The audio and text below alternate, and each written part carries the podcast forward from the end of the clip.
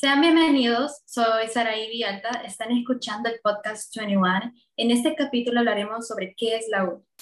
En este tema hablaremos sobre diversos tecnicismos de la universidad, aclarados gracias a nuestra invitada especial, Estela Hernández. ¿Cómo se encuentra este día, licenciada? Coméntenos. Hola a todos. Bueno, ya nos habíamos presentado Natalie, Emerson, Gabriela, Nat, eh, bueno, Natalie Sánchez también, Saraí, David y Celina. Igual, pues muchas, muchas gracias por una vez más tomarnos en cuenta como universidad para poder aclarar ciertos puntos que yo sé que son de vital importancia en esta época, sobre todo cuando estamos ya a mitad de año.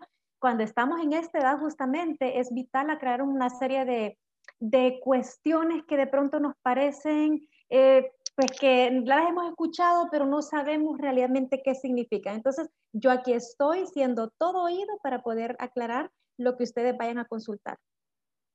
Estamos muy emocionados por tenerla aquí, licenciada, para aclarar todas estas dudas que suelen ser muy comunes al momento de ingresar a la universidad.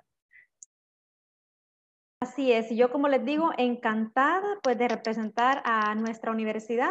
Acuérdense que prácticamente la mayoría trabajamos de la misma modalidad, entonces independientemente de quién se los esté dando o desde qué casa, créanme que la información les va a servir mucho.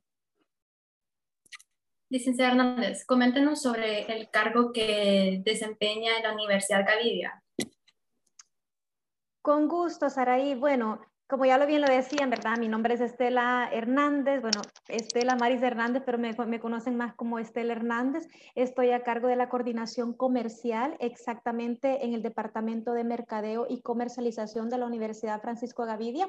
También soy docente de la Facultad de Ciencias Económicas, especialmente en el área de Relaciones Públicas y Comunicaciones. Eh, nosotros acá, directamente en el departamento, en el área administrativa, la función principal de nosotros es especialmente el, relacionamiento tanto con los colegios como con los estudiantes que van a ingresar bajo la modalidad específicamente de nuevo ingreso. Entonces, en esta área es donde nosotros damos toda la retroalimentación, toda la información para los jóvenes cuando tienen una serie de dudas o tienen pues algún inconveniente para poder ingresar o que de pronto no saben qué carrera estudiar, les damos orientación para que tengan más o menos clara a qué se pueden dedicar o qué es lo que van a estudiar exactamente en cada una de las carreras.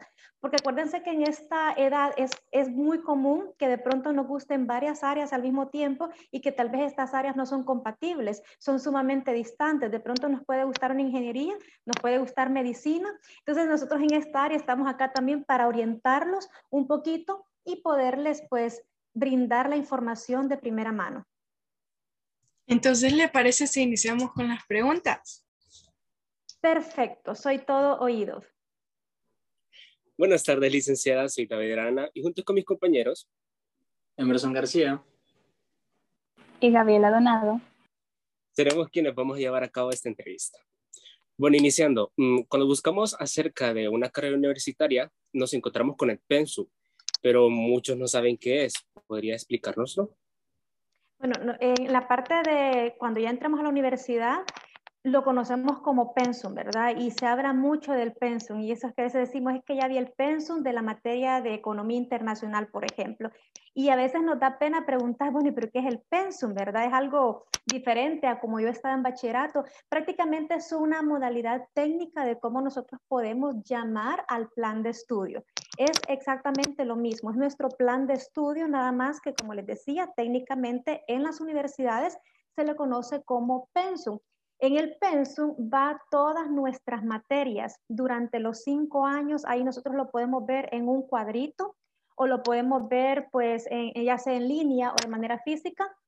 Es por lo general un esquema donde está alojado o nos dicen ahí cuántas unidades valorativas lleva la materia, cómo se llama la materia, el código que identifica esa materia, porque en las universidades trabajamos con códigos por eso es que de pronto van a oír ustedes que dicen llevo RPP o llevo SEMO o llevo TIC o llevo, etcétera, ¿verdad? Porque las manejamos con códigos. Entonces los estudiantes aprenden prácticamente a hablar en ese lenguaje técnico. Y en el pensum también van todas las materias que vamos a cursar en cada ciclo. Acuérdense que las, carreras están pues diseñadas para que tengan una duración de cinco años según la ley de educación superior Por lo tanto, cada ciclo ya está establecido cuáles son las materias que vamos a llevar. Por eso es que a veces también los estudiantes dicen, el pensum me está pidiendo X materia o el pensum me pide de prerequisito haber llevado esta, esta materia para poder llevar la siguiente. Entonces, el pensum es más que todo eso, el plan de estudio donde está esquematizado todas las materias que nosotros vamos a llevar a lo largo de toda nuestra carrera.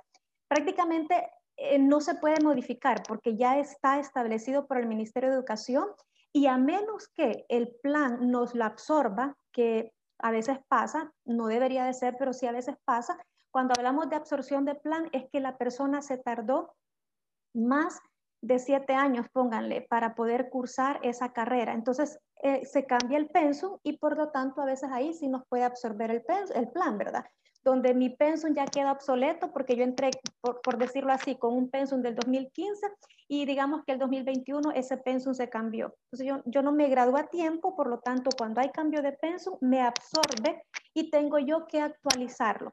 Entonces esto es importante que lo conozcan también porque a veces la gente cree que entrando con un pensum esto puede pues de uno ah, ¿verdad? Las materias que yo vi en el 2021 que iba a llevar el 2022, puede ser que ya no las lleve el 2023. No, el pensum no va a variar porque está, está diseñado para que dure lo que dura la carrera, que son cinco años por lo general. Bueno, continuando con las preguntas, em, en relación con el pensum, muchas veces eh, se suele escuchar acerca del interciclo. ¿Nos puede detallar en qué consiste? De acuerdo, el interciclo la mayoría de universidades tenemos interciclo o se conoce como el ciclo número 3, ¿verdad? Porque todas las universidades trabajamos con ciclo 1, que es al inicio de año, ciclo 2, que es a final de año, y está pues el interciclo.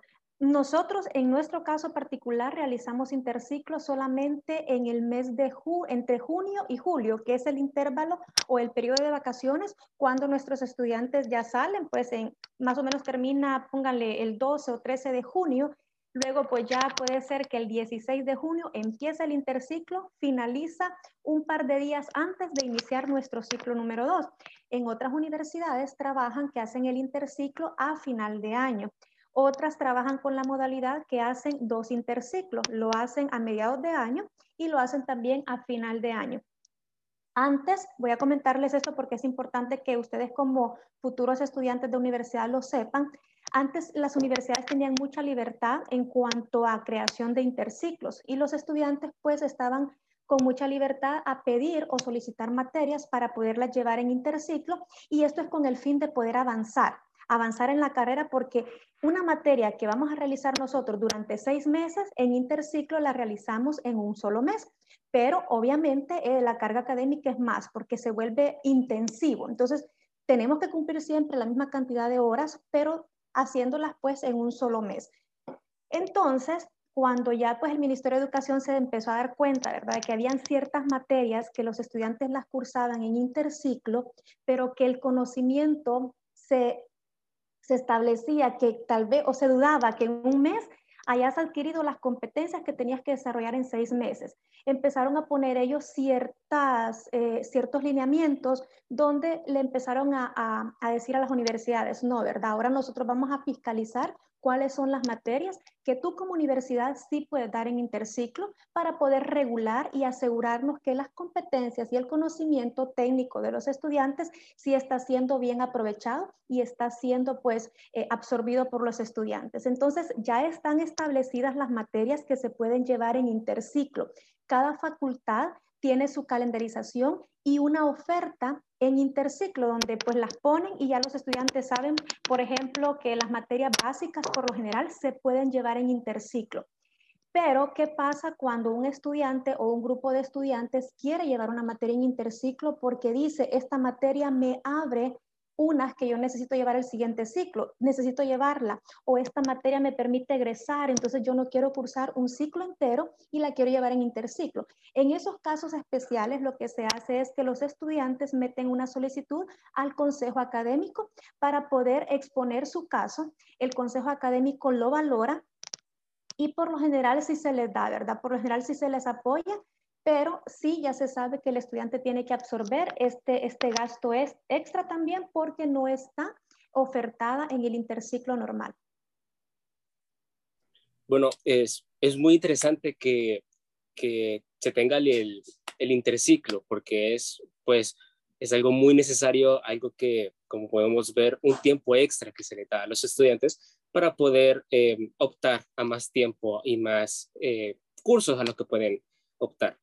Eh, continuando, mm, cuando queremos ingresar a la U, es importante conocer acerca de los aranceles universitarios, pero ¿dónde podríamos encontrar información acerca de ello? De acuerdo. En el caso de los aranceles, la mayoría de universidades trabajamos casi que con una transparencia y la comunicación oportuna, eficaz y, veraz es vital para que un estudiante pueda tomar también una decisión. La mayoría de universidades tenemos los aranceles en nuestra página web. Ahí es donde van a poder eh, abocarse todos los candidatos o todos los aspirantes a las diferentes universidades, en el caso de la de nosotros también. Ustedes van a poder encontrar alojados en la mayoría de sitios web tanto el pensum como los aranceles de cada una de las carreras. Recordemos que hay universidades que trabajan con aranceles o cuotas diferenciadas, probablemente porque hacen estudio socioeconómico, otras ya están establecidas y va a depender si la carrera es técnica, si la carrera es una licenciatura, arquitectura, una ingeniería, en otras depende también mucho si, la materia, perdón, la carrera va a ser de manera presencial o de manera completamente virtual. Porque recordemos que estamos en el contexto de virtualidad donde se ha venido a evidenciar que sí se puede estudiar en línea y que de pronto puede ser una necesidad y las ventajas son sumamente infinitas. Entonces, en general, sí podemos encontrar los aranceles oficialmente en las páginas web de todas las instituciones. Y acuérdense que también están diferentes canales, todas las universidades estamos bastante actualizadas y tenemos pues chatbot, de pronto tenemos también la línea de Messenger, pueden ustedes consultar los aranceles a través de WhatsApp. Todas las universidades tenemos una línea de WhatsApp exclusivamente para poder dar ah, información o retroalimentación. Y pues en el caso, como les decía, algunas universidades hacen eh, estudios socioeconómicos, pues entonces ahí exclusivamente se tienen que dirigir al área que realiza el, socioeconómico para poder consultar cuáles son las cuotas mínimas y las cuotas máximas con las que ellas trabajan. Una de las cosas más importantes que se deben de tener en cuenta al cursar la carrera es el CUM. Eh, ¿Podría decirnos usted por qué esto es tan crucial o tan importante? Bueno, el CUN es, es crucial, es, es, importante. Si lo queremos hablar de manera eh, coloquial, por decirlo así, es como, es como un, una sumatoria de todas nuestras notas, de, de, todas las materias que vamos cursando y las dividimos entre el total de unidades valorativas que hayamos cursado también dependiendo de las materias. Este resultado es nuestro Q. Es como una, es una fórmula, ya está establecida esa fórmula para poder sacar una especie de promedio de todo el total de las notas, de cómo yo me he desempeñado. Y esto pues es el famoso Q. Yo creo que muchos colegios trabajan ya con, con Q antes era sumamente nuevo y novedoso cuando uno llegaba a la universidad, ¿verdad? Y esto con qué se come o esto cómo se hace. No entendíamos nada del famoso CUN. ¿Por qué es importante o por qué deberíamos de cuidarlo y tomar conciencia cuando estamos iniciando la universidad? Porque prácticamente del CUN dependen muchas cosas. Por ejemplo, el hecho de que si puedo egresar o no, la universidad me, me, exige un CUN mínimo para egresar. Las universidades exigen una nota mínima para poder pasar las materias, pero luego para poder egresar me exigen un CUN mínimo. Por ejemplo, la nota mínima en la mayoría de universidades para poder pasar una materia es de 6.0. Y aquí no nos dejemos tampoco, no, no, no, nos confiemos tanto por decirlo, ah, verdad, en el colegio me pedían 7.0, no voy a pasar 6.0. La universidad es completamente diferente, la carga académica es mucho más pesada, por eso es que la nota mínima es 6.0. ¿Ok? Esto es la nota mínima que me exige la universidad para pasar mis materias.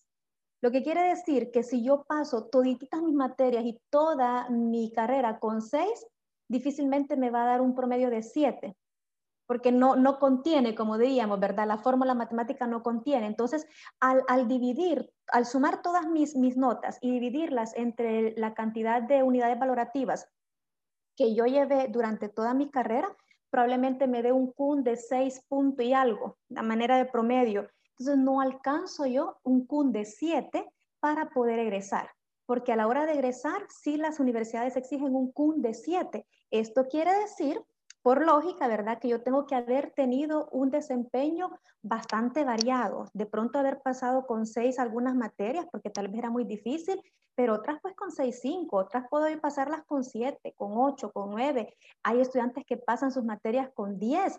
Entonces, sí se puede para que a la larga el CUM, pues, cuidarlo y no dé de siete. Esto para poder egresar.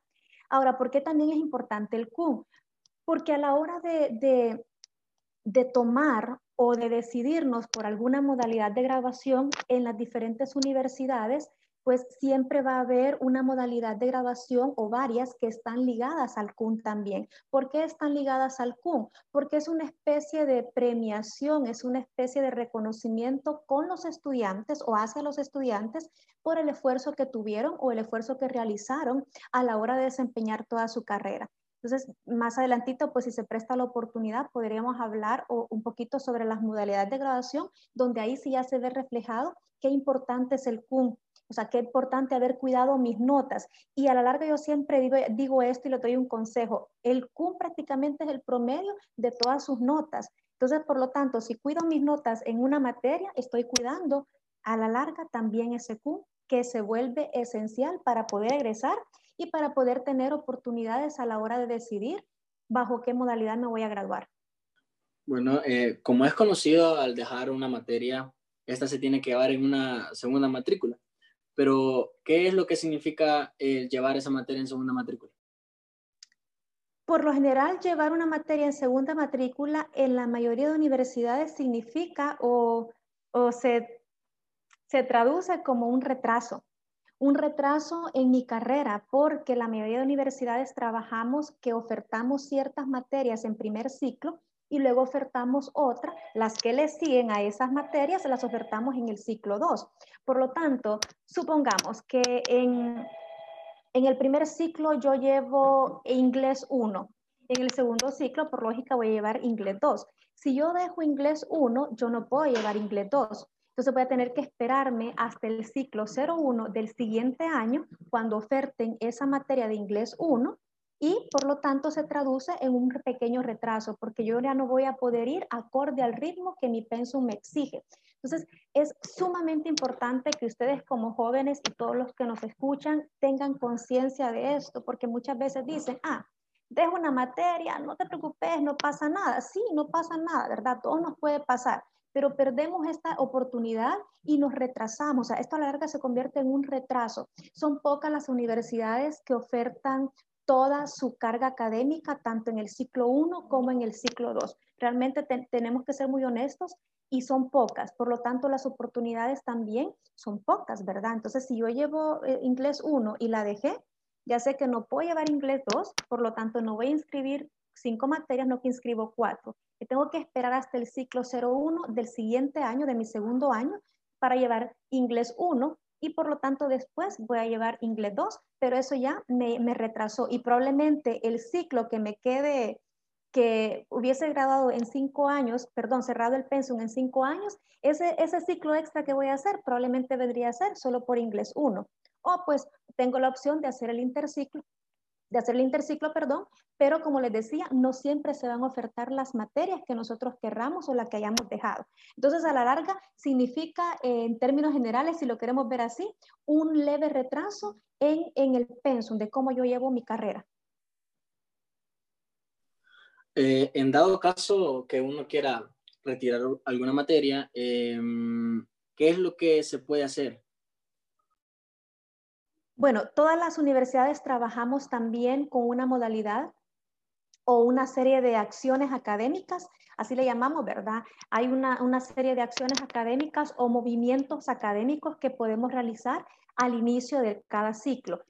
También indispensable que todos los estudiantes de cada universidad, independientemente a la que se vayan, tienen que conocer el calendario para que sepan cuáles son los movimientos académicos, a cuáles tienen derecho sin ningún costo, cuándo es el tiempo en que se vence, porque muchas veces creemos y entramos a la U y creemos que yo voy a poder retirar ciclo cuando yo quiera, retirar una materia cuando yo quiera, hacer parciales diferidos cuando yo quiera, y no es así. Todo tiene un calendario, hay un reglamento también de nuevo ingreso, hay un reglamento de la parte de, del área académica donde nos dice cuáles son los movimientos que los estudiantes pueden hacer cuántos movimientos se le permiten a ese estudiante por cada ciclo y cuáles son las fechas límites, así como los aranceles. En el caso particular de la Universidad Francisco Gavidia, nosotros le damos una serie de, de movimientos académicos a nuestros estudiantes completamente gratis, pero hay un límite.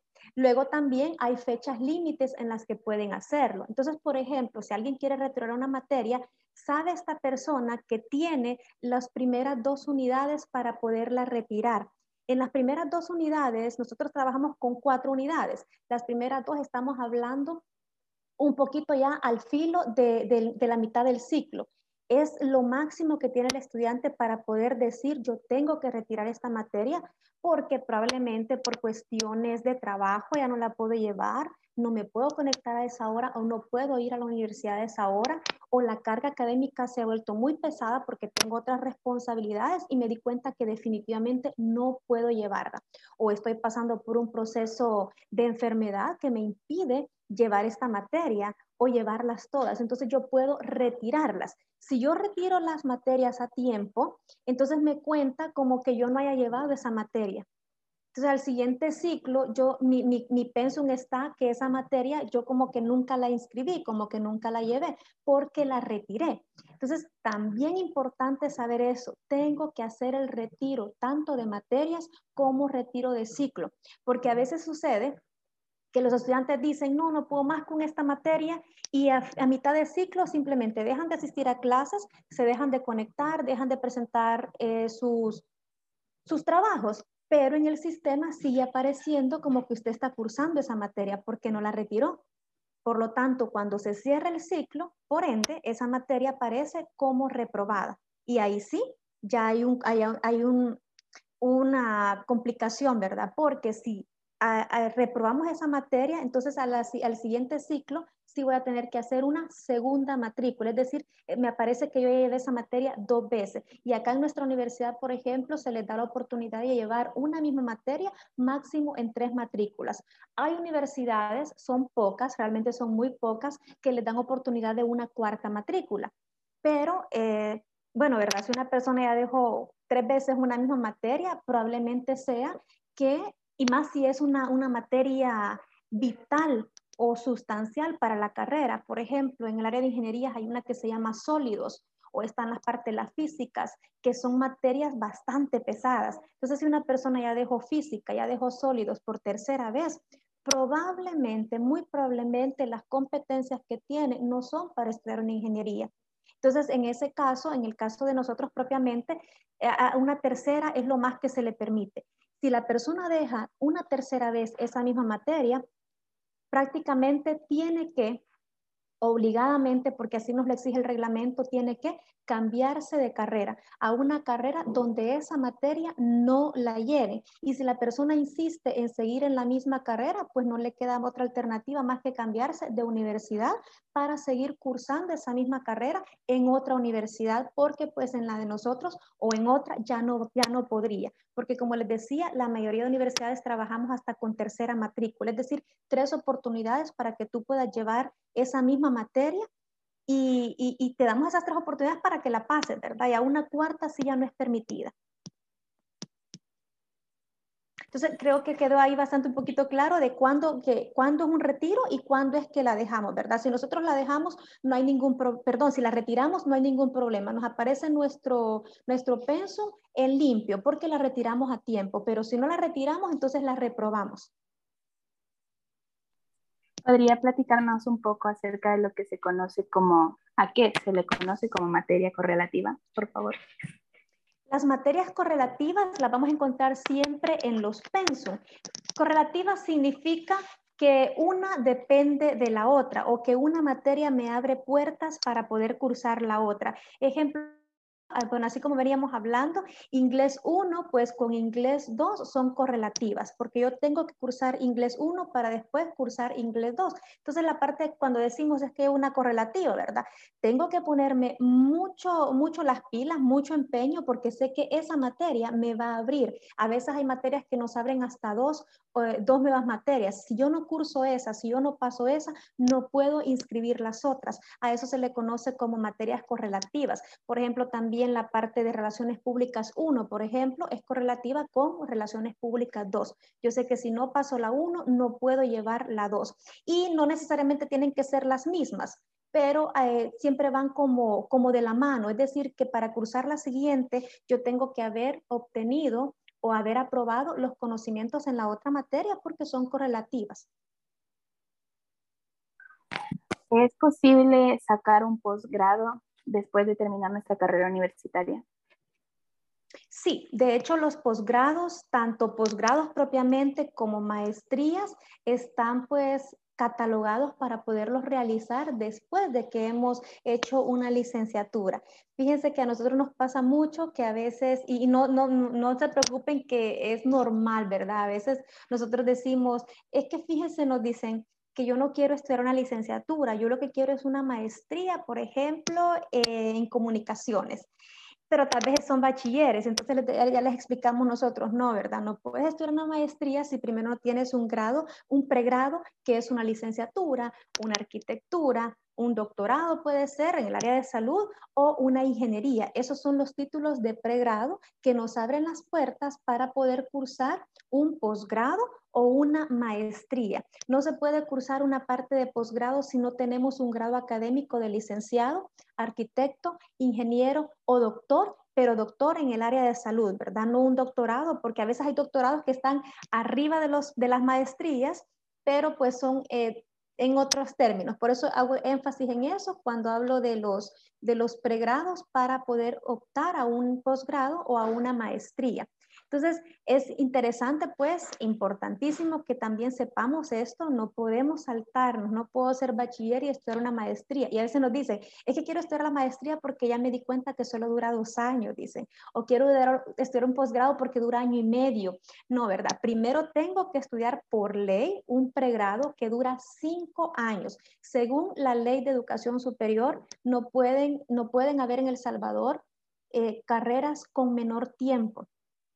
Ojo, mucho ojo a aquellas universidades o aquellos centros que ofrecen una carrera en cuatro años. Hay que indagar, ¿verdad? ¿Qué es lo que pasa? ¿Se ha modificado la ley de educación superior? ¿Cómo tú puedes ofrecerme una licenciatura en cuatro años cuando la ley de educación superior dice que mi carrera va a durar cinco años? Entonces, hay que indagar todo eso porque puede ser que sí nos lo den, pero que probablemente esta carrera de cuatro años o de tres años y medio y nos dicen que es una licenciatura, probablemente no esté certificada o avalada por el Ministerio de Educación. Entonces es importante que siempre se estén informando como jóvenes y que hagan todas las preguntas necesarias. Pero sí, después de nuestro pregrado podemos estudiar un posgrado o podemos estudiar una maestría. Que mm, si más adelante se presta la, oportunidad, pues podemos hablar sobre las diferencias de esto. Exactamente, continuando con el tema, ¿cuál es la diferencia entre posgrado y maestría? Ok, Gaby. En este caso, los posgrados, eh, ambas, ambas, tanto un posgrado como una maestría, están también en la parte de posgrados como tal. La diferencia es que en la parte de posgrado, cuando decimos yo estudié un posgrado en administración, es un área más especializada que las maestrías. Otra de las diferencias es que la duración también difiere. En los posgrados es una duración un poquito más corta, contrario a la, a la maestría. La maestría por lo general dura dos años más el proceso de graduación y en el caso de los posgrados pueden durar un año y medio, por ejemplo, más un trabajo de investigación o un trabajo de graduación. También otra de las diferencias es que con el posgrado eh, el título que nos dan es de especialista nos graduamos en especialista en X área y en el área de, maestrías nos graduamos con el título de maestro. Fíjense que acá en el país no se habla de máster, sino que acá en el país el grado académico es maestro. Entonces, hay gente que dice, tengo un máster, ¿verdad? Sí, pero, pero acá legalmente, hablando técnicamente, es maestro. Soy maestro en administración de recursos humanos, por ejemplo, o soy especialista en administración financiera, porque esa es otra de las diferencias. Los posgrados son áreas más especializadas y las maestrías son más generales, los conocimientos que vamos a adquirir. Pero ambos tienen, ambos tienen validez en, algunas, en algunos casos, algunas empresas optan, quizá, va a depender de los objetivos que tenga la empresa. A algunas empresas les gusta mucho el posgrado porque dice, es que esta persona que tiene un, posgrado es especialista en esa área que yo necesito que se desempeñe contrario, otra empresa puede decir, no, yo lo necesito con maestría porque va a tener conocimientos un poquito más amplios y así me, me, sirve a mí para desempeñar el puesto. Entonces, esas son como las, las diferencias bastante sutiles, pero ambas, ambos, pues, ambos caen en la categoría de posgrado, nada más que hay uno que se llama así posgrado como tal y, los otros que se llaman maestría. Bueno, licenciada Hernández, le agradecemos su tiempo. Fue un placer para nosotros haber compartido este momento con usted y compartirnos sus respuestas acerca de este tema sobre qué es la U ya que la mayoría de nuevo ingreso no conoce todos estos conceptos, por lo cual es un poco difícil acoplarse. Sí, yo sé que cuando estamos en esa edad de pronto no nos podamos sentir como muy familiarizados con muchos conceptos o muchos términos, pero por eso creo que es importante que escuchen este tipo de información. De hecho, pues yo siempre lo digo, ustedes son una generación sumamente privilegiada, donde el conocimiento lo tienen a, a la distancia de un clic. Yo creo que nunca antes hubo tanta información para los jóvenes para poderse decidir. Pero al mismo tiempo, nunca, nunca antes hubo tanta oferta académica que de pronto a ustedes los hace así como que, ay, ¿y en qué, qué me decido, verdad? ¿En qué me especializo? Infórmense lo más que puedan, aprovechen los canales de todas las universidades, todas estamos abiertas y, realmente estamos en la mejor disposición de poder resolver todas las dudas sin ningún tipo de pena. Otro punto muy importante, abóquense a, a, sus, a sus líderes religiosos, a sus líderes académicos, a sus papás, siempre una persona mayor para que pueda orientarlos. Y yo sé que todos de pronto tenemos hermanos, primos o tíos que están en la U, también hablemos con ellos para irnos familiarizando con esos términos de es que llevo un lado, es que llevo un parcial, es que eh, no, ¿verdad? Tengo repo, tengo TIC, todos esos términos que a veces nos van a parecer un poquito complicados, pero no se preocupen, en un ciclo ya van a estar súper acondicionados en la U. Nuevamente, gracias por su colaboración en la entrevista. De parte de nuestro equipo, le deseamos que tenga un lindo día y ha sido un gusto charlar con usted.